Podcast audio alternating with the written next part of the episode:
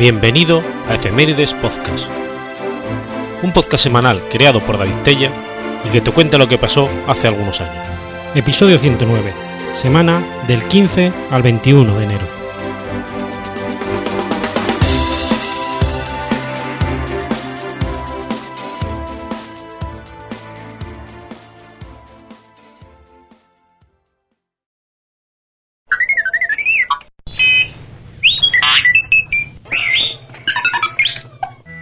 15 de enero de 1809.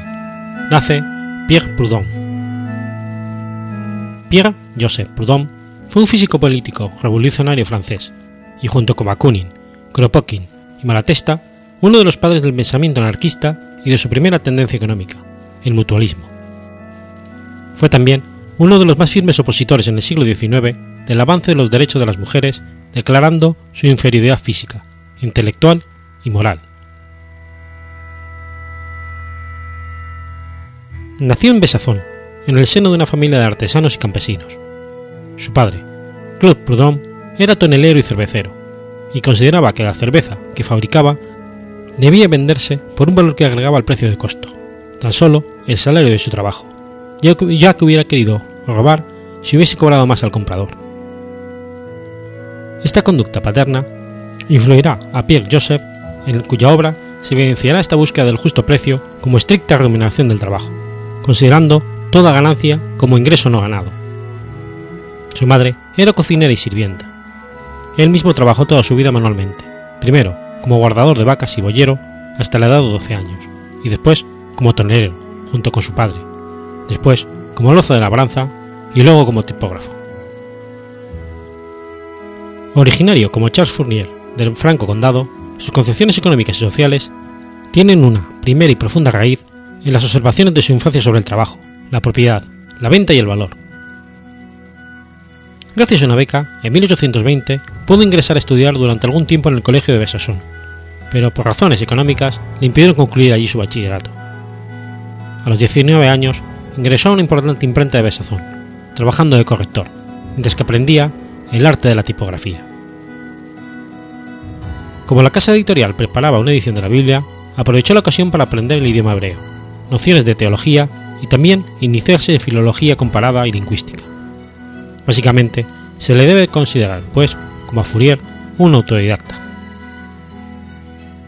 El carácter no sistemático, las contradicciones, el vuelo gradioso y el brillante rigor de su estilo son los resultados de su genio, campesino artesanal y autodidacta.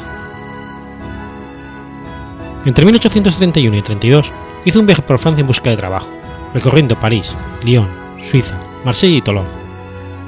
De regreso a Besançon, el furierista Georges Murier le ofreció trabajo como redactor jefe del periódico El Imparcial. Durante todo este tiempo, no cesó de introducirse y profundizar su conocimiento de los clásicos como Descartes o Rousseau. Después de otro breve viaje por Francia, fundó con otros dos socios una pequeña imprenta. La primera obra que Proudhon escribió fue un ensayo de gramática general, publicado como apéndice a una obra de lingüística del abad Bergier. En 1838 tuvo que cerrar la imprenta por sus dificultades económicas y el suicidio de su socio. El 23 de agosto de ese año obtuvo la beca Square de la Academia de Sassón, que le permitió disfrutar durante tres años de una renta de 1.500 francos.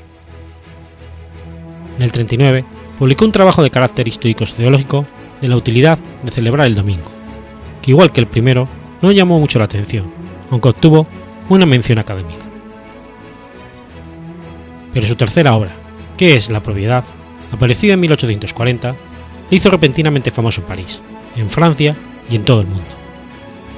Al año siguiente, en el 41 y en el 42, contempló las teorías y expuestas con una segunda y tercera memoria. En 1843 escribió dos obras importantes, La creación del orden de la humanidad y El sistema de las contradicciones económicas o La filosofía de la miseria. Esta última dio lugar a una dura respuesta de Marx, quien escribió su La miseria de la filosofía, precisamente un año después de publicar La filosofía de la miseria. En 1848, Proudhon es elegido diputado de la Asamblea Nacional al proclamarse la Segunda República. En el seno de ese cuerpo legislativo, combate la propuesta del reformista cuyos talares nacionales adormecen a los proletarios, sin concederles nada de lo esencial. En este medio republicano burgués aparece como un extraño disidente. Él mismo escribe en sus carnets, estos diputados se asombran de que yo tenga cuernos y garras. Sin embargo, sus ideas, a través del periódico que publica, llegan a tener gran influencia en los estratos populares de París. Cuando el general Louis Eugène Cavignan reprime violentamente la revuelta popular del 23 de junio, 691 de los 693 diputados de la Asamblea aprueban su conducta, mientras que Proudhon es uno de los dos que la condena. El 10 de diciembre de aquel mismo año, Luis Napoleón es proclamado presidente de la República por la Asamblea Nacional. Dos años y medio después, este presidente se convertiría en el emperador, del mismo modo que el primer Napoleón había pasado del consulado al imperio. Proudhon ataca duramente a Luis Napoleón en su periódico La Voix du Peuple y le considera como el enemigo del proletario y el socialismo. Por esta razón es condenado en 1849 a varios años de cárcel huye a Bélgica, donde vive en el anonimato durante un tiempo, ganándose la vida como profesor particular de matemáticas. En una ocasión, al regresar por motivos privados a Francia, es descubierto y encerrado en la famosa prisión de Santa Pelagia. Allí se dedica con apasionamiento, fervor, al estudio y escribe, entre otros libros, la idea general de la revolución. Mantiene también una nutrida y clandestina correspondencia con muchas figuras de la oposición y propicia una alianza del proletariado con la clase media para derrocar a Luis Napoleón, actitud que le será reprochada por algunos socialistas, los cuales recordaban que pocos años antes Proudhon había contrapuesto de un modo tajante al proletariado y a la burguesía. En 1858 escribe contra el católico Miricord, una de sus más extensas e importantes obras histórico-filosóficas, sobre la justicia de la revolución y la Iglesia, la cual le vale una nueva condena por su ataque contra la religión del Estado y un nuevo exilio en Bélgica. Una amnistía le permite retornar a su país, donde en 1863 publica otra de sus obras fundamentales, El Principio Federativo. En ella desarrolla ampliamente un concepto de federalismo integral, que pretende no solo descentralizar el poder político y hacer que el Estado central se disgregue en las comunas o municipios, sino también, y ante todo, descentralizar el poder económico y poner la tierra y los instrumentos de producción en manos de la comunidad local de los trabajadores. Este concepto de federalismo es quizás el que mejor resume su totalidad móvil, que es el pensamiento de Proudhon. En los últimos dos años de su vida, escribe otra gran obra de importancia doctrinal, que influye decisivamente en la formación ideológica de los fundadores de la Primera Internacional, de la capacidad política de la clase obrera, aparecida en 1865. Proudhon murió en Passy el 19 de enero de 1865, siendo enterrado en París, en el cementerio de Montparnasse.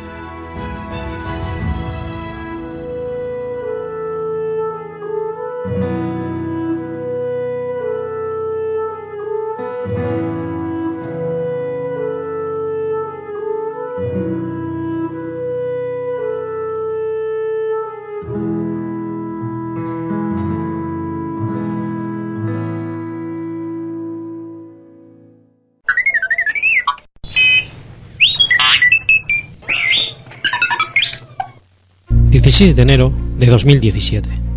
Muere Eugene Cernan. Eugene Andrew Cernan fue un astronauta estadounidense de la NASA, tripulante del Gemini 9A en 1966 y de las misiones Apolo 10 en el 69 y comandante del Apolo 17 en 1972, además de oficial de la Armada de los Estados Unidos. Fue el último ser humano en abandonar la superficie de la Luna tras las misiones de Apolo el 11 de diciembre de 1972. Sus últimas palabras no fueron tan famosas como las de su compañero Neil Armstrong.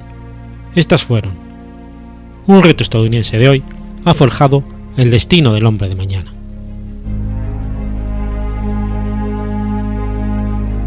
Nació en Chicago, Illinois, hijo de madre checa y padre eslovaco. Fernán creció en las poblaciones de Bellwood y Maywood, terminando su colegiatura en esta última ciudad, para luego obtener un título de ingeniero eléctrico en la Universidad Purdue de Indiana. En 1956 ingresó en la Armada como oficial de la Reserva y se convirtió en piloto naval de jets. Obtuvo un máster en Ingeniería Aeronáutica en la Escuela Naval de Posgrados. En el 76 se retiró de la Armada, con el rango de capitán de navío, y de la NASA para dedicarse a negocios particulares. Fue uno de los tres hombres que ha viajado a la Luna en dos ocasiones. Los otros dos son Jim Lovell y John Young. Y uno de los doce hombres que caminaron sobre su superficie. Orbitó la Luna en el Apolo 10 y alunizó en el Apolo 17. Durante su permanencia en la Luna, Cernan y su compañero de tripulación, Harrison Smith, ejecutaron tres actividades extravehiculares con una duración de 22 horas. Tan solo su primera EVA duró tres veces más que la de Neil Armstrong y Buzz Aldrin en la misión del Apolo 11. En la misión emplearon el vehículo lunar rover y recorrieron cerca de 35 kilómetros, dedicando gran parte del tiempo a la recolección de muestras geológicas para el estudio del origen de la Luna. Como curiosidad, Cernan es el primer humano en haber escrito sobre la superficie de otro cuerpo celeste. Antes de retornar, el 19 de diciembre de 1972, condujo aproximadamente una milla de distancia del módulo lunar y grabó en el suelo lunar las iniciales TDC de su hija Tracy, de modo que pudiera verse desde tras el despegue al día siguiente. Dada la ausencia de erosión en la superficie de la Luna, esas iniciales podrían durar miles de años. Eugene Andrew Cernan falleció en Houston, Texas, el 16 de enero de 2017.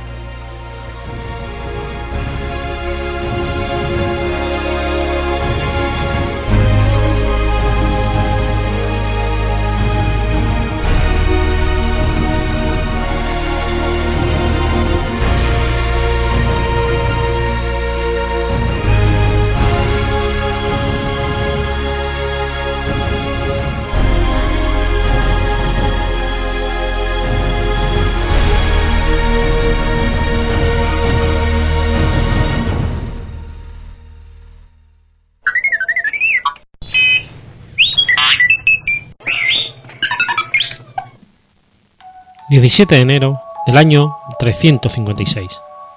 Muere San Antonio Abad. San Antonio o Antón Abad fue un monje cristiano, fundador del movimiento hermético. El relato de su vida, transmitido principalmente por la obra de San Atanasio, presenta la figura de un hombre que crece en santidad y lo convierte en modelo de piedad cristiana. También figura en el calendario de los santos luteranos. El relato de su vida tiene elementos históricos y otro de carácter legendario. Se sabe que abandonó sus bienes para llevar una existencia de ermitaño y que atendía a varias comunidades monacales en Egipto, permaneciendo eremita. Se dice que alcanzó los 105 años de edad. Antonio Abad nació en el pueblo de Comas, cerca de Heracleópolis Magna, en el Bajo Egipto. Se cuenta que alrededor de los 20 años de edad vendió todas sus posesiones, entregó el dinero a los pobres y se retiró a vivir a una comunidad local haciendo vida ascética, durmiendo en una cueva sepulcral. Luego pasó muchos años ayudando a otros ermitaños a encaminar su vida espiritual en el desierto. Más tarde, se fue internando mucho más en él, para vivir en absoluta soledad. De acuerdo con los relatos de San Atanasio y de San Jerónimo, popularizados en la leyenda dorada del dominico genovés Santiago de la Boragillín en el siglo XIII, Antonio fue reiteradamente tentado por el demonio en el desierto. La tentación de San Antonio se volvió un tema favorito de la iconografía cristiana, representado por numerosos pintores de importancia. Su fama de hombre santo y austero atrajo a numerosos discípulos, a los que organizó en un grupo de ermitaños junto a Prispin y otro en Arsinoe. Por ello, se le considera fundador de la tradición monacal cristiana. Sin embargo, y pese al atractivo que su carisma ejercía, nunca optó por la vida en comunidad y se agitó al monte Colcim cerca del Mar Rojo, en absoluta soledad. Abandonó su retiro, su retiro en el 311 para visitar Alejandría y predicar contra el arrianismo. San Jerónimo, En su vida de Pablo el Ermitaño, un famoso decano de los anacoletas de Tebaida, cuenta que Antonio fue a visitarlo en su edad madura y lo dirigió en la vida monástica. El cuervo, que según la tradición alimentaba diariamente a Pablo, entregándole una hogaza de pan, dio la bienvenida a Antonio, suministrando dos hogazas. A la muerte de Pablo, Antonio lo enterró con la ayuda de dos leones y otros animales. De ahí su patronato sobre los sepultureros y los animales. Se cuenta también que en una ocasión se le acercó una jabalina con sus jabatos, que estaban ciegos, en actitud de súplica. Antonio curó la ceguera de los animales y desde entonces la madre no se separó de él y le defendió de cualquier alimaña que se acercara. Se afirma que Antonio vivió cerca de los 105 años y que dio orden de que sus restos reposasen a su muerte en una tumba anónima. Sin embargo, alrededor del 561, sus reliquias fueron llevadas a Alejandría, donde fueron veneradas hasta alrededor del siglo XII, cuando fueron trasladadas a Constantinopla. La Orden de los Caballeros del Hospital de San Antonio, conocido como Hospitalarios, fundada por esas fechas, se puso bajo su advocación. La iconografía lo refleja, representando a San Antonio con el hábito negro de los hospitalarios y la tau o cruz egipcia que vino a ser su emblema. Tras la caída de Constantinopla, las reliquias de Antonio fueron llevadas a la provincia francesa de Delfinado, a una abadía que años después se hizo célebre bajo el nombre de Saint Anton de Vigneus. La devoción de este santo llegó también a tierras valencianas, difundida por el obispo de Tortosa a principios del siglo XIV. La Orden de los Antonianos se ha especializado desde el principio en la atención y cuidado de enfermos con dolencias contagiosas, peste, lepra, sarna, enfermedades venéreas y sobre todo el ergotismo, llamado también fuego de San Antón, o fuego sacro, o culebrilla. Se establecieron varios puntos del Camino de Santiago, a las afueras de las ciudades, donde atendían a los peregrinos afectados. El hábito de la orden es una túnica de sayal con capuchón y llevaban siempre una cruz en forma de tau, como la de los templarios. Durante la Edad Media, además, tenían la costumbre de dejar sus cerdos sueltos por las calles para que la gente los alimentara. Su carne se destinaba a los hospitales o se vendía para recaudar dinero para la atención de los enfermos. Existió otra orden antigua, llamada Orden de San Pablo y San Antonio Abad, hasta los años 1940, de carácter semenacorético.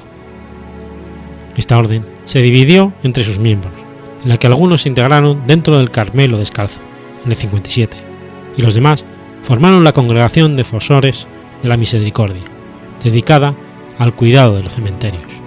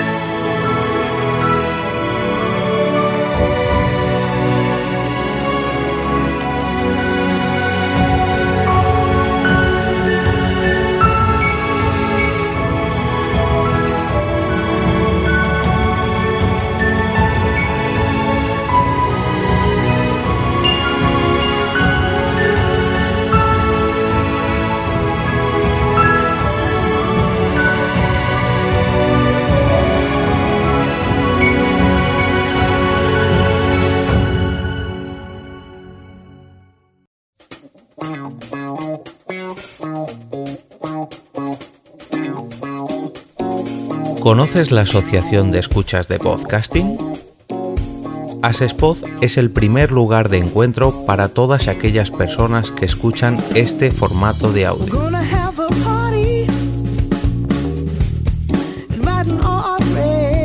Compartimos, comentamos y escuchamos una gran cantidad de podcasts, pero seguro que no los conocemos todos. Nos falta este que estás escuchando ahora mismo.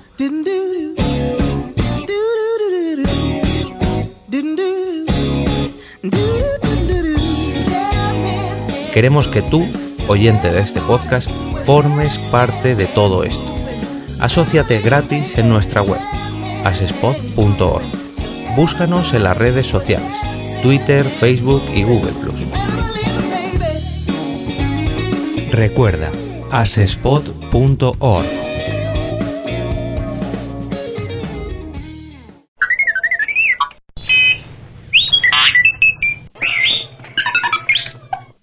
...18 de enero de 1955... ...nace Fernando Trueba. Fernando Rodríguez Trueba es un director de cine, guionista y productor español. Es también hermano del director y guionista David Trueba.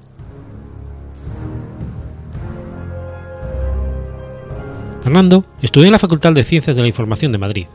Luego se inició como crítico de cine eh, para el periódico El País y para Guía del Ocio. Se dio a conocer con su primera película llamada oportunamente Ópera Prima. En 1985 alcanzó la fama con la serie Sé infiel y no mires con quién, protagonizada entre otros por Ana Belén, Carmen Maura y Antonio Resines. Al año siguiente rueda El Año de las Luces, que ganaría un oso de plata del Festival de Berlín. En 1988 fue presidente de la Academia de las Artes y las Ciencias Cinematográficas de España, la cual otorga anualmente los Goya.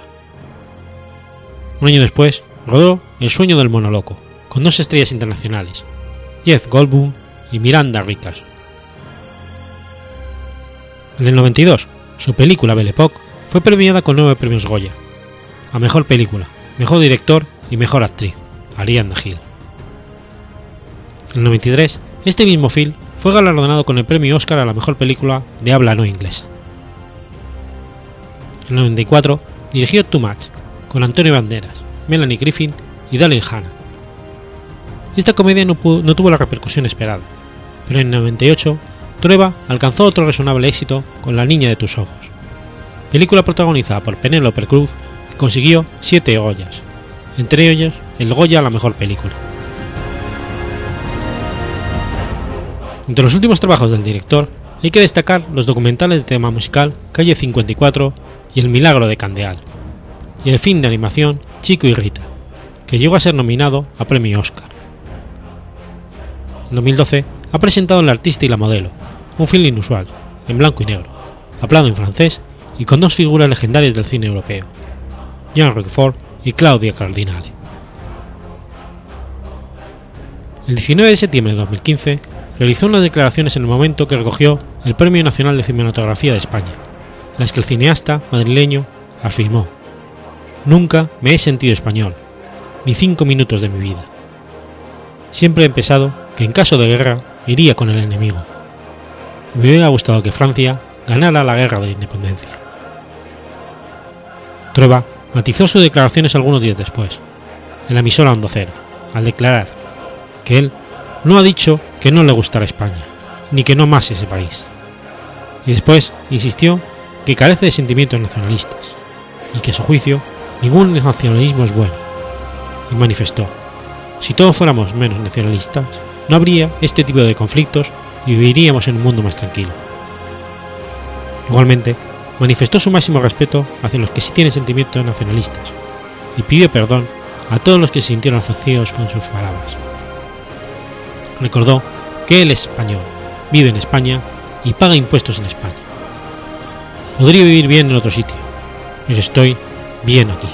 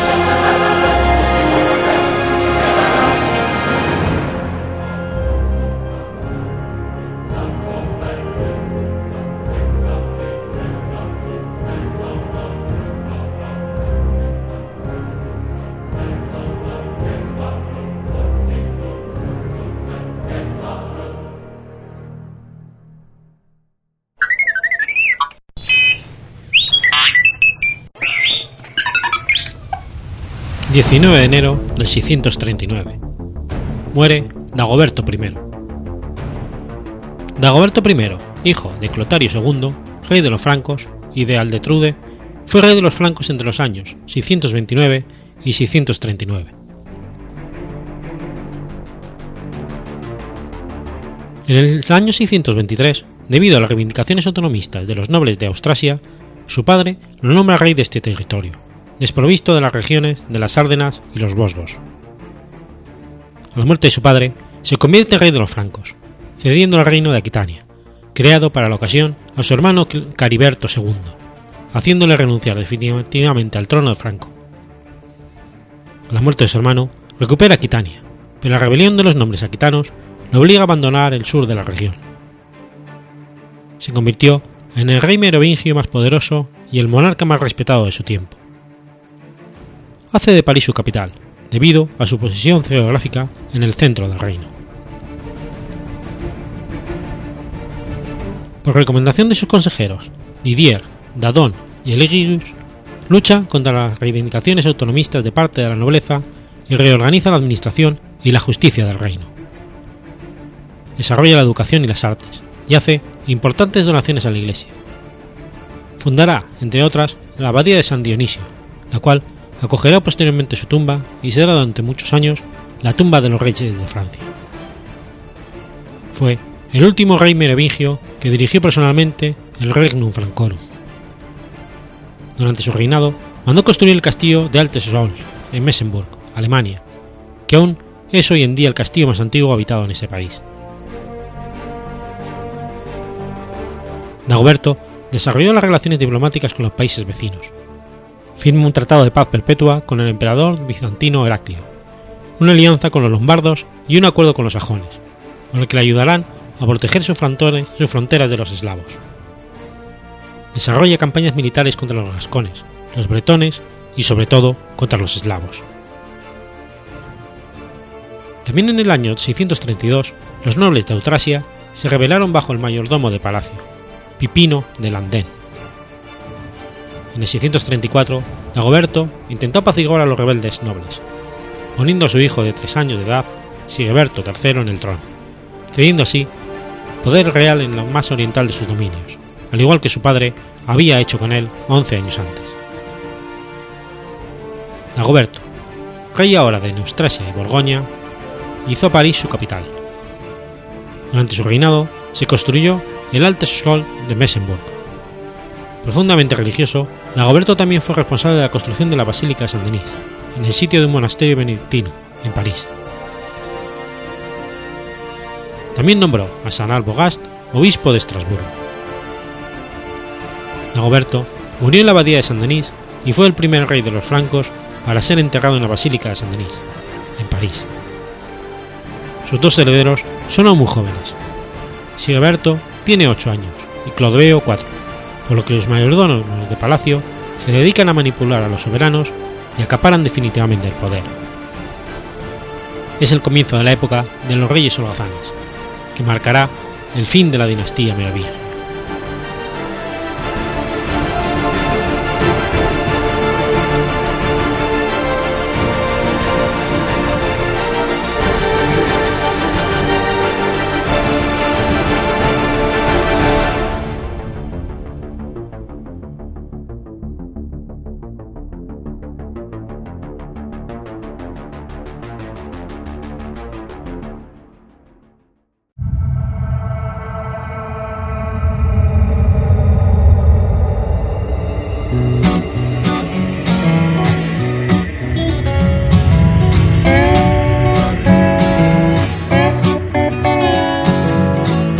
¿Sabías que existe una asociación donde damos voz a los podcasts?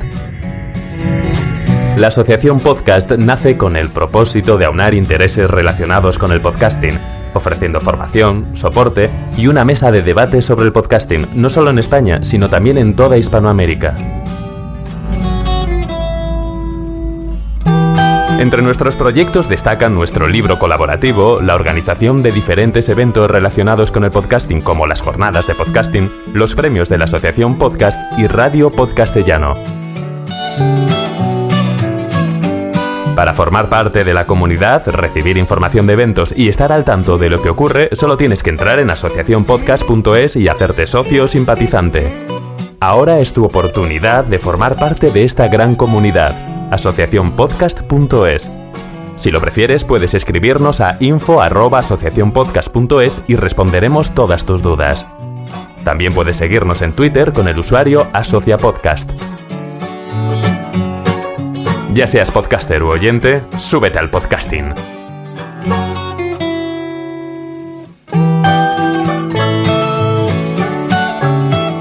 Gracias, de nada. Súbete al podcasting.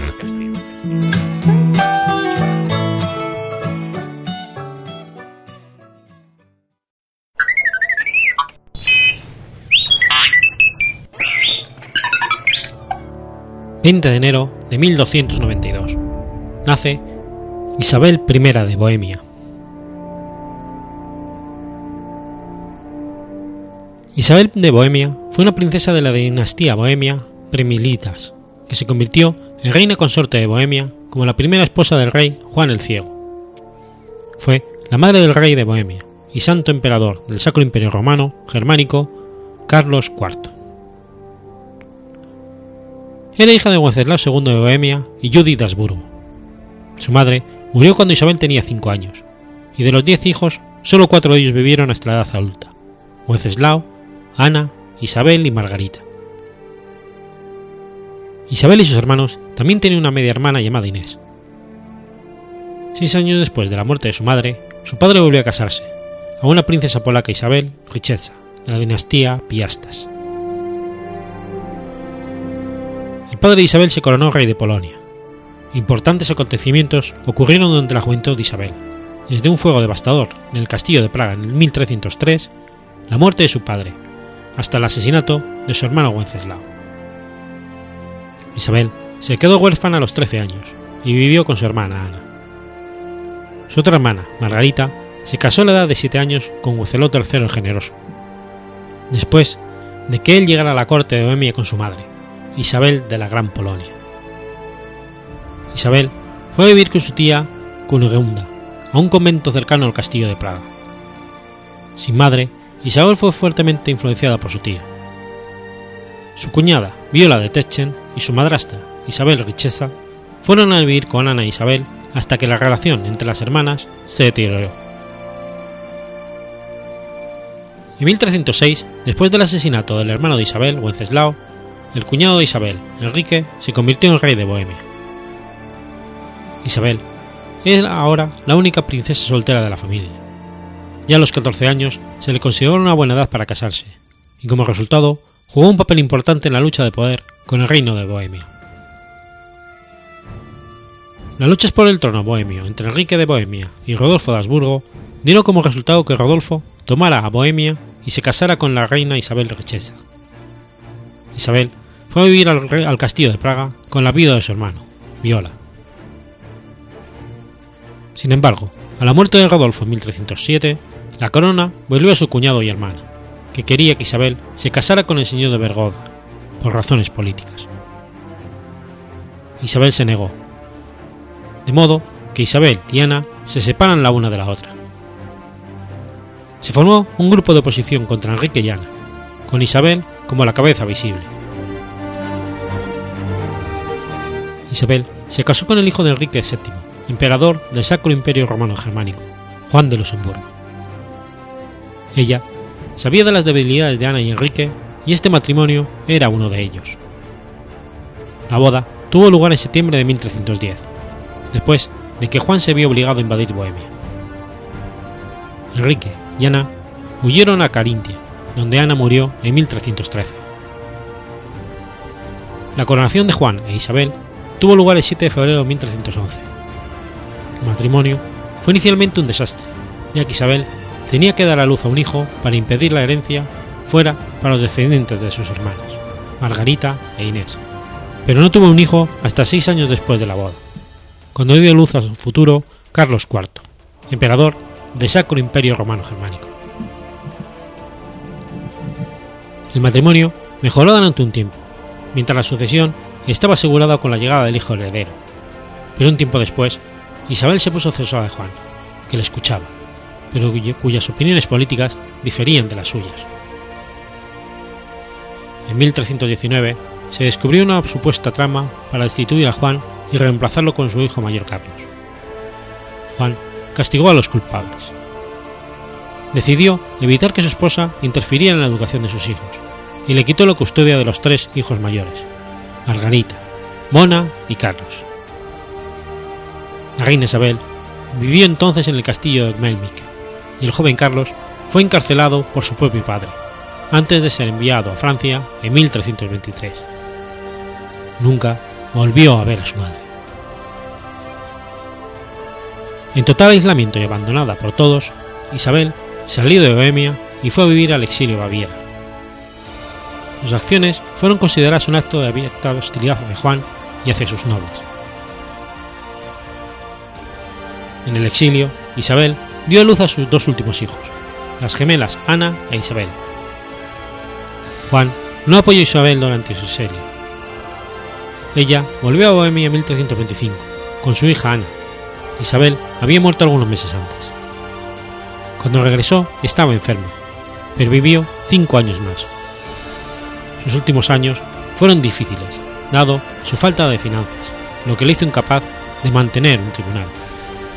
Finalmente, murió de tuberculosis en 1330, a la edad de 38 años.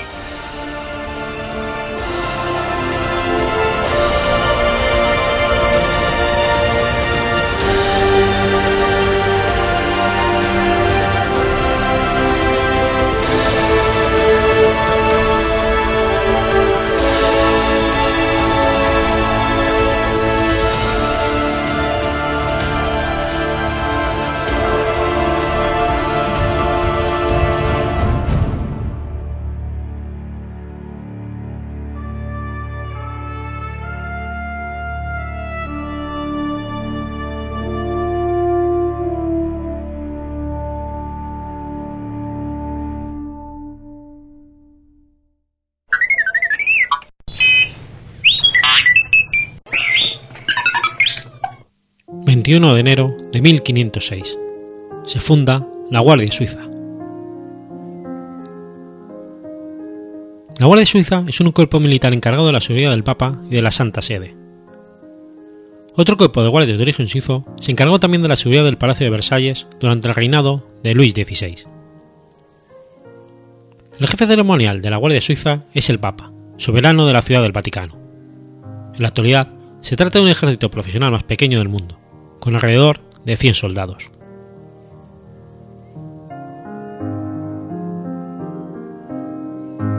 La historia de la Guardia Suiza tiene su origen en el siglo XVI. El Papa Sisto IV ya había firmado una alianza previa con la Confederación Suiza y construyó carteles en la Vía Pellegrino, previniendo de la posibilidad de contratar mercenarios suizos. El pacto fue renovado por Inocencio VIII, para usarlos contra el duque de Milán. Alejandro VI los utilizó durante su alianza con el rey de Francia.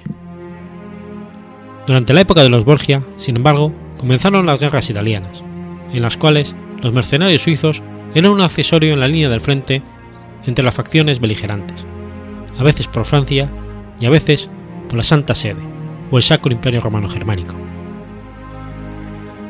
Los mercenarios se reclutaron cuando se oyó decir que el rey Carlos VIII de Francia planeaba una guerra en contra de Nápoles, entre cuyos participantes estaba el cardenal Giuliano de la Rovere, el futuro Julio II.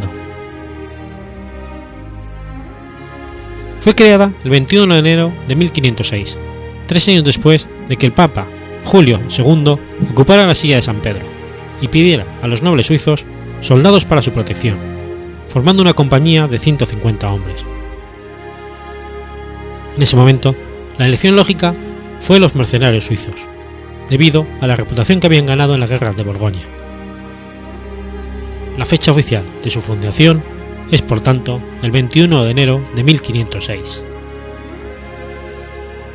Diversos hechos de armas han inmortalizado la bravura de estos soldados, pero el más memorable ocurrió el 6 de mayo de 1527, cuando se enfrentaron a un millar de mercenarios luteranos pertenecientes a las Fuerzas Armadas de Alemania, durante el saqueo de Roma por parte de las tropas del emperador Carlos V.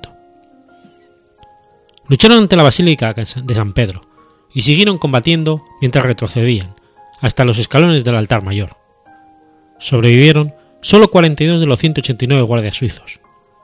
Estos formaron un círculo alrededor del Papa Clemente VII y lograron que se escapara por un pasaje llamado Passeggio di Borgio, que conduce al castillo de Sant'Angelo.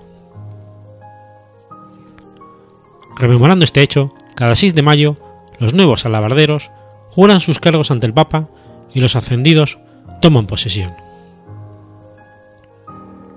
No se considera que la Guardia Suiza pertenezca a ninguna otra organización. Su función exclusiva es la de ejército del Estado soberano de la Ciudad del Vaticano. Está compuesta por unos 100 soldados. El comandante, con un rango de coronel, quien es la máxima autoridad del cuerpo militar. Vicecomandante de la Guardia Suiza y un capellán, teniente coronel, un oficial en el grado de comandante, dos oficiales de rango capitán, 23 mandos intermedios, suboficiales, 70 alabarderos y dos tamborileros. Se les entrega en procedimiento y manejo de armas modernas como el fusil, fusil suizo SIG 550 y las pistolas SIG Sauer P220 y P226, aunque también se les enseña a manejar la espada y la alabarda. Reciben lecciones de autodefensa, así como instrucción básica en tácticas defensivas de guardaespaldas, similares a las utilizadas en la protección de muchos jefes de Estado. Los reclutas deben ser varones que cumplan los siguientes requisitos. Su estado civil debe de ser soltero. Medir un mínimo de 1,74 metros de altura. Con una edad entre los 19 y 30 años a su ingreso. Poseer un título profesional o grado de secundaria. Su fe debe ser católica. Tienen que ser poseedores de la ciudadanía suiza y haber cumplido una instrucción básica en las Fuerzas Armadas Suizas y haber obtenido certificados de buena conducta. La bandera porta en la parte inferior las armas de Julio II, en la superior las del Papa actual y en el centro las armas de su comandante. Pueden casarse si prorrogan su enrolamiento por dos años más, siendo necesaria la aprobación del capellán. El actual uniforme fue diseñado por el comandante de la Guardia, Jules Repond, inspirado en los frescos de Rafael, y no en un modelo que se atribuye a Miguel Ángel, como se afirma. Los colores corresponden a la librea de la Casa de la Rovere, a la que pertenecía el Papa Julio II, por lo que es considerado uno de los uniformes militares más en activo más antiguos del mundo, siendo mucho más vistoso, alegre y brillante que el que tenía ya bastante avanzado en el siglo XIX, el morrión, ornado con una pluma roja o blanca, según el grado o grado, los guantes blancos, la coraza, que aún tiene su reminiscencia medieval, y el morrión, negro o el metal, que es similar al que llevan los soldados españoles en el siglo XVI. El color rojo fue introducido por el Papa León X, en referencia al escudo de los Médicis. El uniforme bermejo de los oficiales está basado en el que usaban los guardias del Imperio Español durante el reinado de Felipe II. Van armados de alabarda y espada ropera, aunque al prestar servicio añaden armas modernas de infantería, pistolas, ametralladoras, subfusiles y fusiles de asalto, además de explosivos con los que realizan un alto entrenamiento profesional y, táctico militar. Los guardias suizos no usan propiamente botas altas, aunque sí calzas a las piernas, sujetas a la altura de la rodilla por una liga dorada y cubiertas por polainas según la ocasión y el clima. Este uniforme expresa la alegría de ser soldado, de combatir y de estar al servicio del Papa. Aunque también el color rojo simboliza la sangre derramada en defensa del papado. La Guardia Suiza tiene su cuartel frente al Palacio Apostólico Pontificio.